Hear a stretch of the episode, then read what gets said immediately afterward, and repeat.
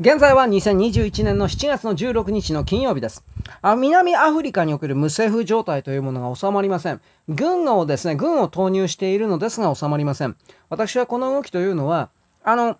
軍がまずですね、真剣にそれを取り締まろうという気持ちがないのではないかということを疑っております。あの、前の大統領と言われる人が、逮捕の、逮捕されて、無理やり有罪、まあ、無理やりかどうかは知らない。とりあえず有罪の判決を受けて、そしてそのまま牢屋にぶち込まれるというふうに決まった、そこから始まってるんですが、この前の大統領というのは、南アフリカで一番の数を誇る部族、ズールー人と言われる人たちです。ズールー人と言われる黒人勢力です。で、多数派を占めるもんですから、いわゆるその、ズールー人の部落の人々からすれば、オラが大将なわけです。そのオラが大将を、少数民族の連中が、つまりライバル民族の連中が、冤罪ではめ、はめて、濡れ衣を着せて、そして有罪にしたんだというふうな、こういう認識でおります。多数派のズール人は。で、私、多数派と言いました。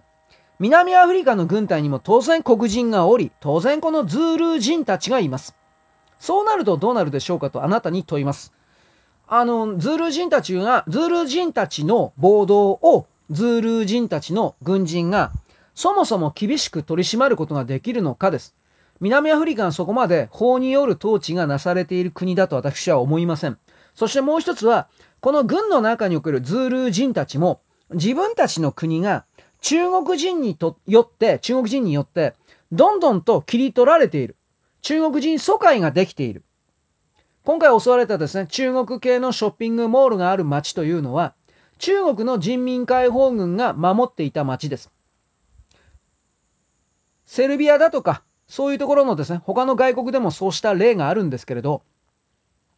そんな動きをズール人たちは、南アフリカの国民たちはどう思っていたか。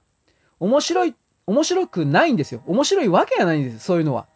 だからこれを機会に中国人たちをですね、破壊しろというふうな復讐の気持ちは絶対にあると思います。そういう人間のですね、エゴというか感情というものを見据えなければ、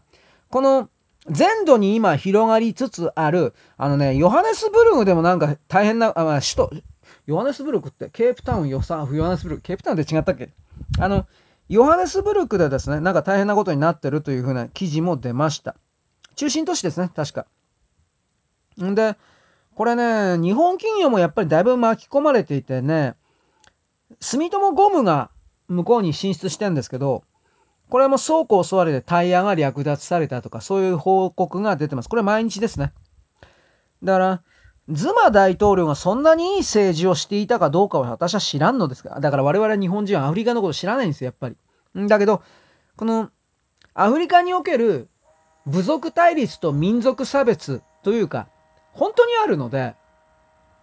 殺し合いまで普通に発展するので、表のメディアには出ないけれども、闇で殺し合って、闇で逮捕されて、そのまま殺害者が牢屋にぶち込まれてっていうことが、半端じゃなくあるので、これアフリカ全土地域において、なんでそんなその部族の縛りだとか迷信的なものに彼らはこだわるのか私にはわからないけれど、自分で自分を縛ってしまっている状態から抜けようとしてないですね。とりあえず、この、この動きというのは部族間対立として読むべきなのか、アフリカ国民の総意としての中国人出ていけという風な形で読むべきなのか、僕はまだちょっと判断に迷うんですが、全世界でやっぱりこの中国人のやりすぎにおける犯行の動き、あと中国人関係者に対してのこれから起こる犯行の動き。私は先ほどインドネシアのジョコ大統領とその周辺のスタッフたちが国民のことをゴミだとかハエだとか本気で言ってるということに関して、さすがにインドネ、温厚だと言われるインドネシアの国民も怒るだろ、これというふうなことを言いました。だから、新韓派、親中派と言われるような人々が、今までと同じような態度で強引に傲慢に上から目線で現地の人々を馬鹿にする搾取する下に見る奴隷とするとでも言えるようなそのように感じられるような表現行為をすると今度は彼らの冗談抜きに命取りになっていくんじゃないかなと私はこんな風に今の世界の流れを実は見ております。はい。そんなわけです。よろしく。ごきげんよう。